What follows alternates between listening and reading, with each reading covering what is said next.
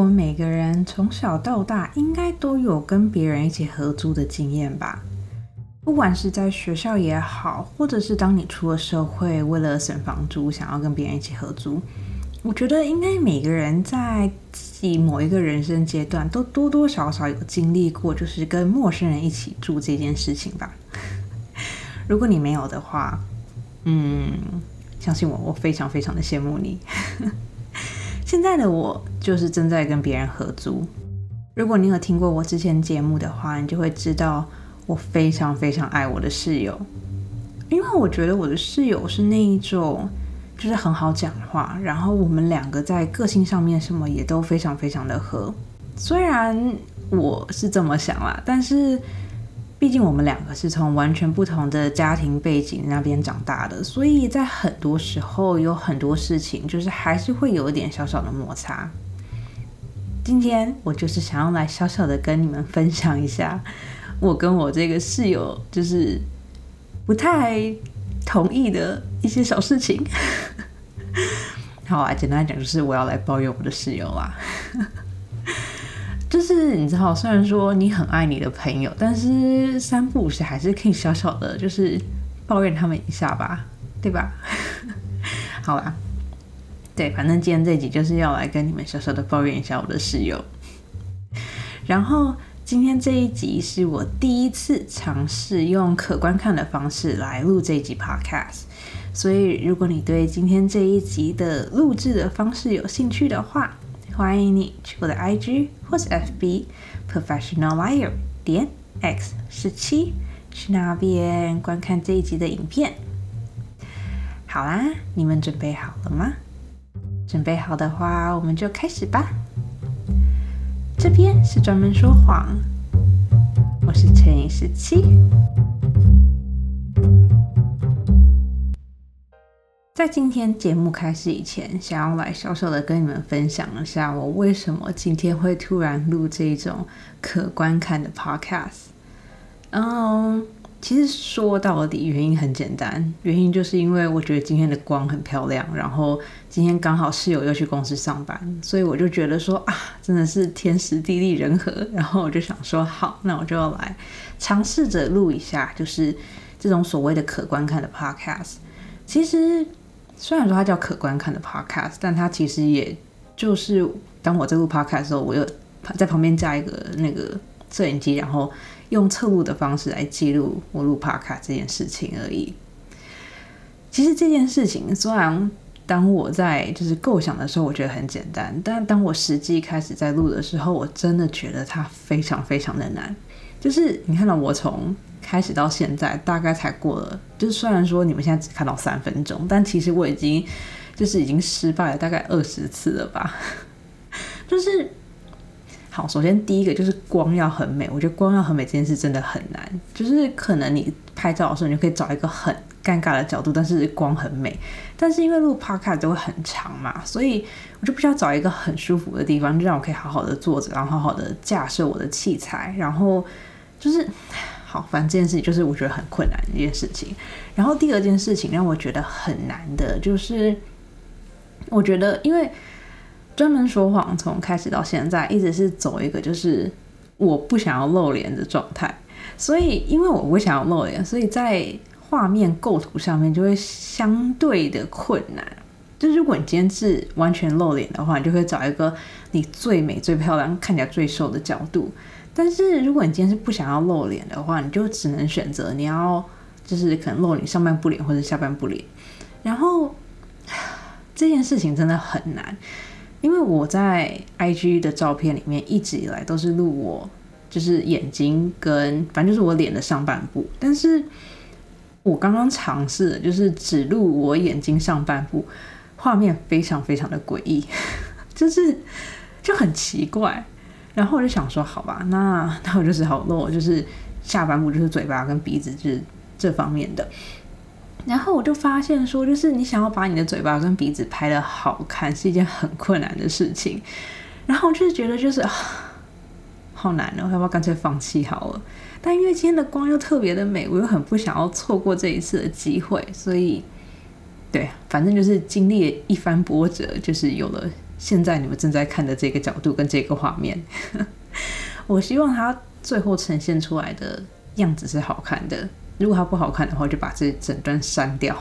然后可能在这一集的最后，就突然讲说，就是开玩笑的，完全没有任何的影片，哈哈哈哈之类的。好 啊，希望希望不会这样子啊。然后，对，反正我就想要跟你们讲，就是录可观看 Podcast 这件事情真的很难。然后，我现在非常非常佩服所有的 YouTuber 跟就是直播主，我就觉得他们到底怎么有办法每天这样子录啊？就是我光是录前面那一小段 intro，就是那一小段两分钟的 intro，我就失败了大概十五次吧。就要么就是可能讲话的时候咬到舌头，然后要么可能就是我的中间的顿点很长，然后我又不想要剪接，然后就对对，好，反正对事情就是这样子。我只想小小的抱怨一下，就是录可观看 p 卡这件事情很难而已。其实我不知道我会不会一直做这件事情，呃，不知道哎，就是如果今天的效果很好，然后如果拍起来很漂亮的话，可能会吧。那如果拍起来很丑的话，那就算了。好，好，对，反正就是这样子。然后，嗯，我觉得如果到后来的效果是好的话，我应该会持续的做。可能没有办法每个礼拜都做，但是就是如果有空的话，如果反应好的话，我会努力继续做下去的。好啊，嗯，反正前面的自言自语就就到这边。然后今天这一集想要来跟你们分享一下最近我跟我室友之间发生的事情。在这边先说，我非常非常爱我的室友，我觉得我的室友是一个脾气很好，然后又很多事情都很随和的人。就是跟很多以前我在大学的时候遇到的室友比起来，我现在这个室友真的是非常非常的好。就是你知道房租准时交，然后什么水电瓦斯、网路费，就是所有该 A A 的全部都 A A，然后三不五时还会就是自动自掏腰包买东西给我，然后跟我分享，就是很多东西之类的。就你知道吗？就是如果你在合租的时候遇到一些很雷的室友的话，就。人生真的会很痛苦，所以当我就是跟我现在这个室友一起合租，然后发现我这室友是一个非常非常好的人的时候，我其实是非常非常开心的，就觉得就是我上班就已经够累了，我不想要回到家，然后还要看别人的脸色生活。但 虽然说我的室友很好，但你知道就是。人不可能完美的嘛，特别是两个从完全不同家庭背景长大的人。虽然说我跟室友的年龄啊，还有工作都非常非常的相近，但是，嗯，我觉得在消费习惯上面，还有一些就是整洁方面，就是还是有点小小的不一样。我们先一件一件来讲好了。嗯，如果你有 follow 到我前几个礼拜的 IG story 的话，你就会知道，就是我跟室友终于买了电视柜了。这件事情是一件非常非常大的事情，因为在这之前，我跟室友一直都是用我们仅仅唯一有的一张那个，就有点像小小小餐桌那样子的，就是小桌子来当电视柜。并不是因为我们不想要买电视柜，完完全全就是因为我们两个在对于选择电视柜这件事情上面有非常非常大的分歧。就是我会觉得说电视柜嘛，你就是买一个漂亮的，然后可以装的，这样就好了。室友就觉得就是简单就好，他就是他就觉得说现在的那个 coffee table 就很好啦，没有必要再花钱再买一个新的电视柜啊。所以就因为这样子，我跟室友。在就是决定要不要买电视柜这件事情上面，就是花了很多时间去讨论，然后后来是我赢了，因为我真的觉得我真的没有办法，就是我真的没有办法接受我们现在是用一张 coffee table 当电视柜，除了这件事情以外，因为它本来就是一张桌子嘛，它完全没有任何的收纳功能，所以所有关于电视、关于音响，哦，音响是另外一件事情，是我等一下要跟你们抱怨的。反正就是那张桌子是完全没有任何收纳功能的，所以所有的东西，就从电视啊、音响啊，然后遥控器啊，然后室友的电玩啊，就是那些有的没有的东西，全部都被堆在那张桌子上面。所以那张桌子就是看起来非常非常的乱，就是你已经有一台很大的电视了。然后你又有音响，然后你又有一些五颜六色的游戏、游戏卡带、游戏机，然后你又有一些有的没有的遥控器，然后遥控器还没有它就是专属的盒子，它就是被随便乱丢，就是可能今天放在音响上面，明天被放在游戏机上面，然后后天就可能遥控器的一半就已经悬出那个桌子外面了，就就是我没有办法接受，我真的觉得它太乱了，真的是啊。对，反正就是我我我真的非常非常的痛苦，所以我好不容易就说服室友，就是我们前几个礼拜去买了电视柜，然后买了电视柜以后呢，我就发现世界上有一种东西叫做电视太高，这件事情就连到现在，就是就连我到现在回想起来，我都觉得它很荒谬，因为对于我来讲，就是我会觉得说，如果你今天是可以呃。把你能使用的空间最大化的话，那你应该就是要想尽办法，就是把所有东西，就是该贴墙壁的贴墙壁啊，如果可以挂在墙壁上就挂在墙壁上面啊，或者是如果这个东西根本不需要，你就把它收起来嘛。就是我会希望我可以看到很多很多的地板，但室友不这么觉得，因为好，我先跟你讲为什么会有电视太高这件事情。我以前是没有电视的人。我就觉得，反正我就觉得电视是一个不是那么必要的东西。就我就觉得，如果我看剧、我看综艺的话，我就用我就用我的手机或是用我电脑看就好啦。就是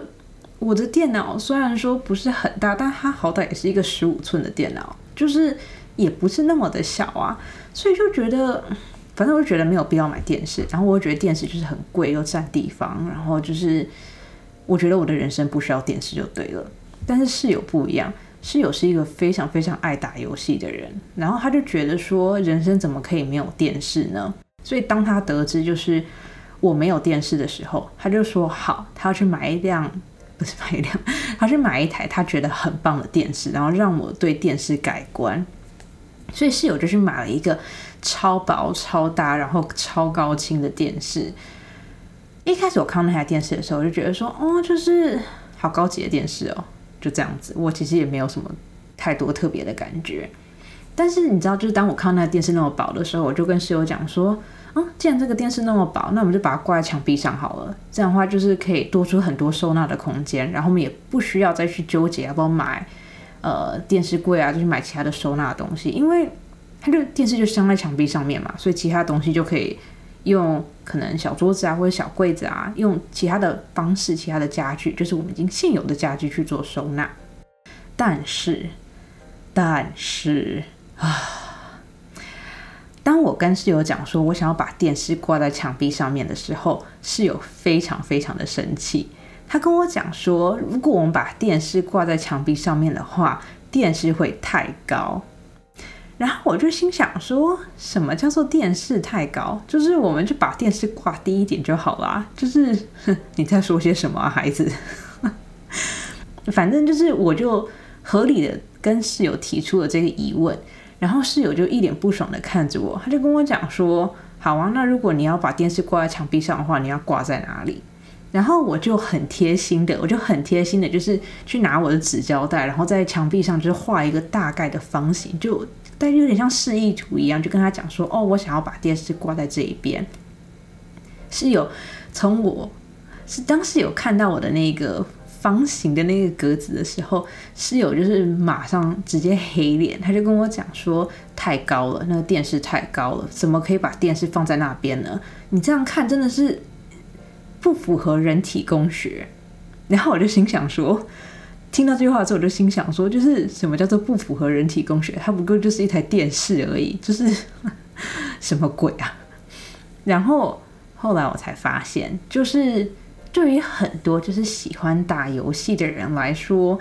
电视是不能放太高的，因为如果你放太高的话，你就必须要长时间这样仰着头，然后他们就会觉得很累还是什么，就影响他们打电动的心情跟观感，所以。他们就很执意，就是电视一定要放在你坐着的时候的那个水平线位置。然后我就心想说，不行啊，因为我你看，就是我们现在的沙发非常非常的矮，所以如果你要把电视放在水平线位置的话，一是电视就有点也没有说到完全到地板，但是电视会非常的低。然后第二点是，因为我们要放电视的那一面墙上面有个开关，就是灯的开关，所以如果我们想要把电视挂在水平线的那个位置的话，电视就会挡到开关，所以就变成说我那两个开关要么就是废掉，要么就是我电视要移位。可是如果电视移位的话，电视就不会刚好在沙发的正中间。就是 你们懂吗？就是在设计电视摆放位置的这一边，我们两个就有非常非常大的纠纷。哎，也不算纠纷啊，反正是我们两个对这件事的观点有点不同。然后就因为这样子，我们就一直没有买电视柜，因为就是讲真的，如果今天是我一个人住的话，我可能根本不会要电视柜，我可能就会买一些很漂亮的柜子，就是长长然后薄薄的，然后就是放在客厅那边，就是有收纳作用就好了。可是因为电视。是室友的必需品，然后室友又不愿意把电视挂在墙壁上面，所以我们现在就只能买一个电视柜，是够大，然后可以撑住。你讲什么什么？就是可以撑住电视跟影响那些有的没有的东西的重量。所以就是你知道，在这几个条件下面要去寻找电视柜的话，其实你的选项就变得非常非常的少。然后有可能你好不容易找到一个就是符合所有条件，但它有可能会非常的丑。然后我又不想要拿很丑的、很丑的电视柜，所以就反正我们在前几个礼拜就好不容易去 IKEA，就是挑到一个我们觉得 OK 的，就是我们两个都觉得 OK 的电视柜。然后对，反正就因为这样子，我们家现在有电视柜了。然后这电视柜。虽然说没有到非常非常大，但它真的比我原本想要的还要大，而且重点是这个电视柜真的还蛮不便宜的。我知道你们可能心想说，哦，也不叫 IKEA 吗？能有多贵？但是这个电视柜花了我快六百块美金，我本来根本没有想要花那么多钱在电视柜上面的，但对，好，反正就是这样子。反正就是可喜可贺的点，就是我们家现在有电视柜了。然后可喜可贺的点是，室友终于可以得到他的电视，然后室友终于可以把他的电视放在他觉得合理的高度。就是，退一步海阔天空嘛，对不对？好，然后我要回去就是讲电视太高这件事情。就是当我听到电视太高的时候，我就心想说：再怎么可能有人觉得电视太高呢？就是你在美国，就是因为美国有很多的房子都是有那个 fireplace，就是有那个火炉，就是镶在墙壁里面的火炉。然后那种火炉通常都在房子的正中间，所以一般来讲，就是当你去看一些就是呃室内设计的啊，或者是就是家居装潢的很多的杂志跟设计图，他们都是把电视放在火炉上面的。那那个火炉本来就已经就是可能至少一百。一百三、一百五吧，就是那火炉本来就很大了，所以那电视绝对不可能矮到哪里去啊。所以当我听到室友讲说，就是他觉得电视太高是一个问题的时候，我就心想说，这个孩子在讲些什么？于是乎，我就去问了其他就是也喜欢打电动的朋友们。我要很明确的讲出是喜欢打电动的朋友们，而不是一般的朋友们。反正我就去问了一些朋友。然后他们就用一种就是不可置信的眼神看着我，就想说：对啊，电视当然不能放太高啊！如果放太高的话，你的脖子会很酸哎。然后，因为我是建一个群组嘛，然后在那个烂群组里面问大家，就是你们觉得电视有太高这一回事吗？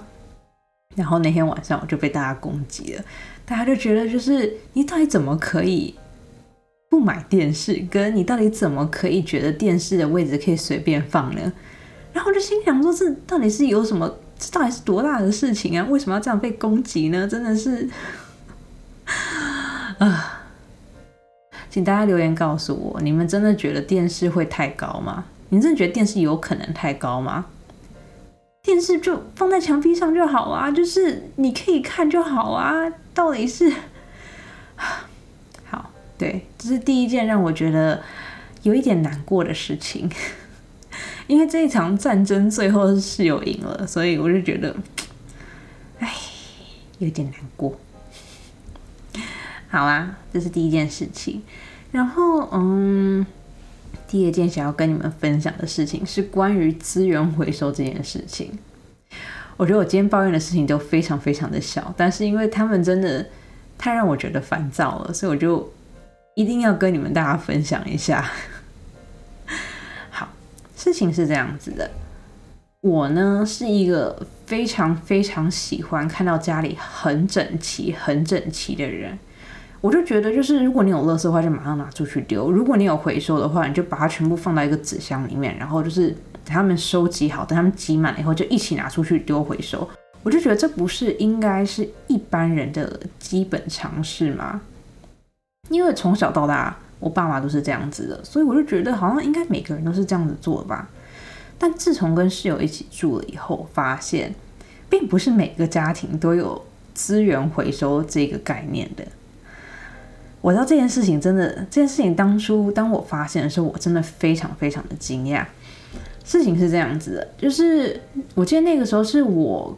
你想说那个时候是室友刚搬进来没有多久的时候，然后那个时候呢，我们好像就是网购就买了很多东西，那就很多纸箱。然后通常当我就是有纸箱要回收的时候，我都会把纸箱全部化开，就是把它折扁，然后就是把它。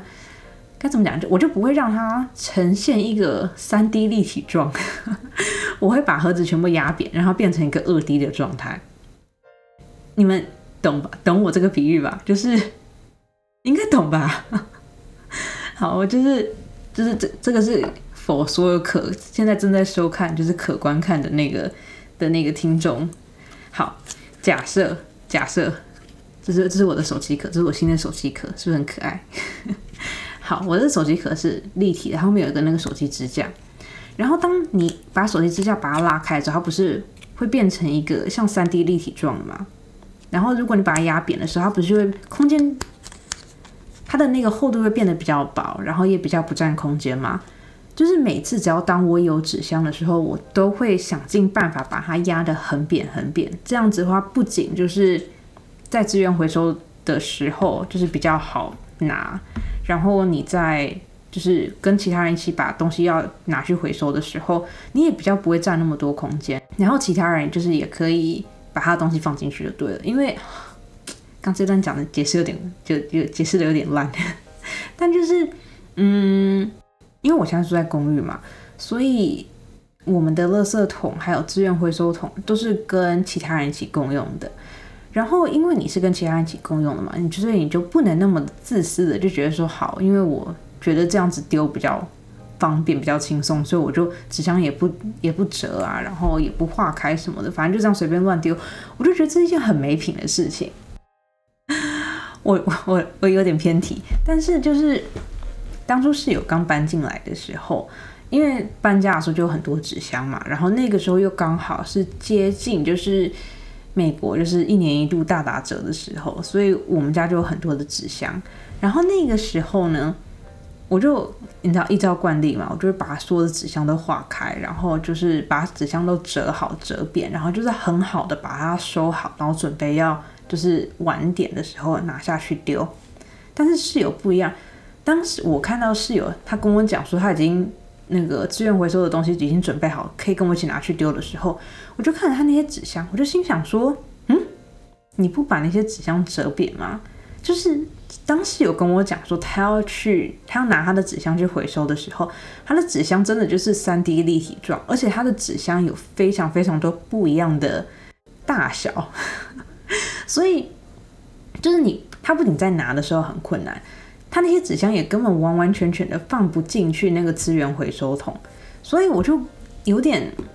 不知道该怎么办，所以我就有那种善意，因为毕竟那时才刚一起住嘛，我就有点善意的提醒室友，就讲说，哎，就是你纸箱不折吗？如果你不折的话，等下有可能会塞不进去哦。然后室友就看着我，然后他就说：“嗯，那如果塞不进去资源回收桶的话，那我就丢垃圾桶就好了。那个垃圾桶那么大一个。”我跟你讲，听到这句话的时候，我真的是超生气的，因为我就心想说，纸箱明明就是可以回收，你为什么把它丢垃圾桶里面呢？就是资源回收跟垃圾是两个完全不一样的东西啊！如果他们两个是一样的东西的话，那就一个桶子就好啦，为什么还要资源回收桶跟垃圾桶呢？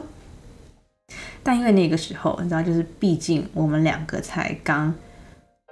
搬进来一起住。所以我就跟室友讲说，哦，就是你不觉得垃圾跟资源回收是两个不一样的东西嘛？然后你不觉得应该要就是为其他的邻居着想，然后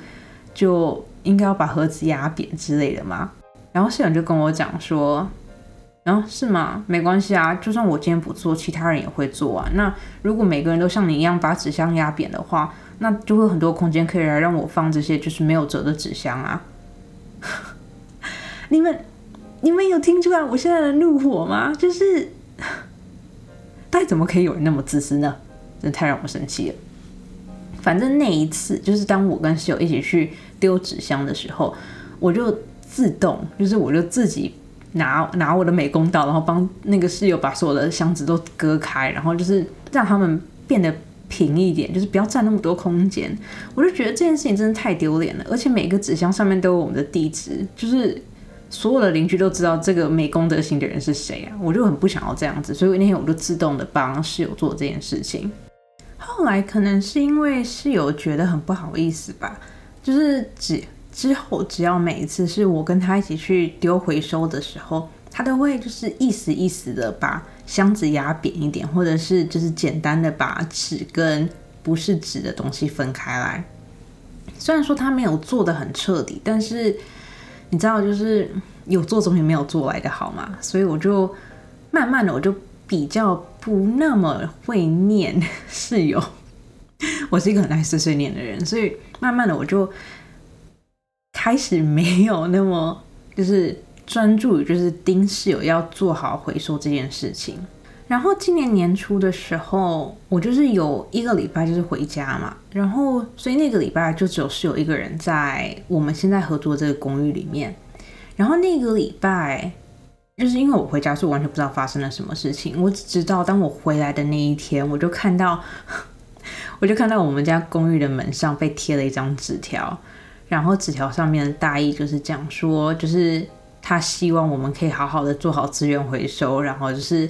箱子应该要压扁，然后所有不是纸类的东西不应该放在纸类的资源回收桶里面。然后他最后也没有署名，他就只有写说你的邻居这样子。当我看到那张纸的时候，我超生气，因为我觉得超丢脸。就是你到底要做多差，才有办法让你的邻居用手写一张 A 四纸，然后贴到你们家？就是。这也太丢脸了吧！然后，反正我就我就看到那张纸条，然后就把那张纸条拿进去，然后就放在室友的桌上，然后我就跟他讲说，我们邻居讲的一定不是我，所以如果不是我的话，那你觉得会是谁呢？就是我也没有很想要跟他吵架，我就只是跟他讲说，就是我们邻居讲的这个人绝对不是我，那就是你知道，身为一个好的邻居，身为一个。你知道，好的公民，你应该要知道你接下来要怎么做吧？就是我也我也没有讲怎么样，反正我就是这样跟他讲。然后从那天开始，我就发现室友有慢慢的在改善，就是比之前还要再做的更好一点。虽然说还不是很完美，但是，就是慢慢来吧。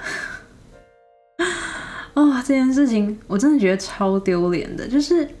你的邻居手写一张 A 四的纸，然后贴在你的那个门上面，所有邻居只要经过我们家的门，都可以看到那张纸条。光想就觉得超丢脸的，好吗？就啊，快气死我了。好，反正对，就是这样子。然后，然后什么？然后，哎，好莫莫名其妙讲了半个小时了。嗯。虽然说有室友很棒，就是例如说像是可以省钱啊，然后你在家里的时候你也不用担心，就是会有其他奇怪的人进来，然后你在很多事情，比如说你遇到很难过的时候，你也可以找人，就是聊天啊，或者是可以找人，就是讲一下心事之类的。我觉得这些都是有室友的好处，但是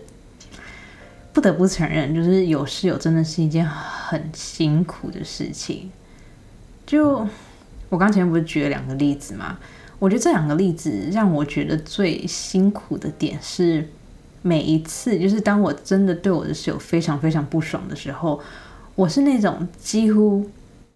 不会表现出来的人，并不是说我没有脾气，应该讲说，我就开始在思考说，如果我今天对我这室友发脾气的话，那接下来我们两个要和好就会变得更加的困难，然后就会变得很尴尬，因为毕竟我们是有签合约的人，所以就。我也不能就现在把他赶出去吧，然后我也不能就是把他当成透明人啊，因为这个房子也就这么大而已，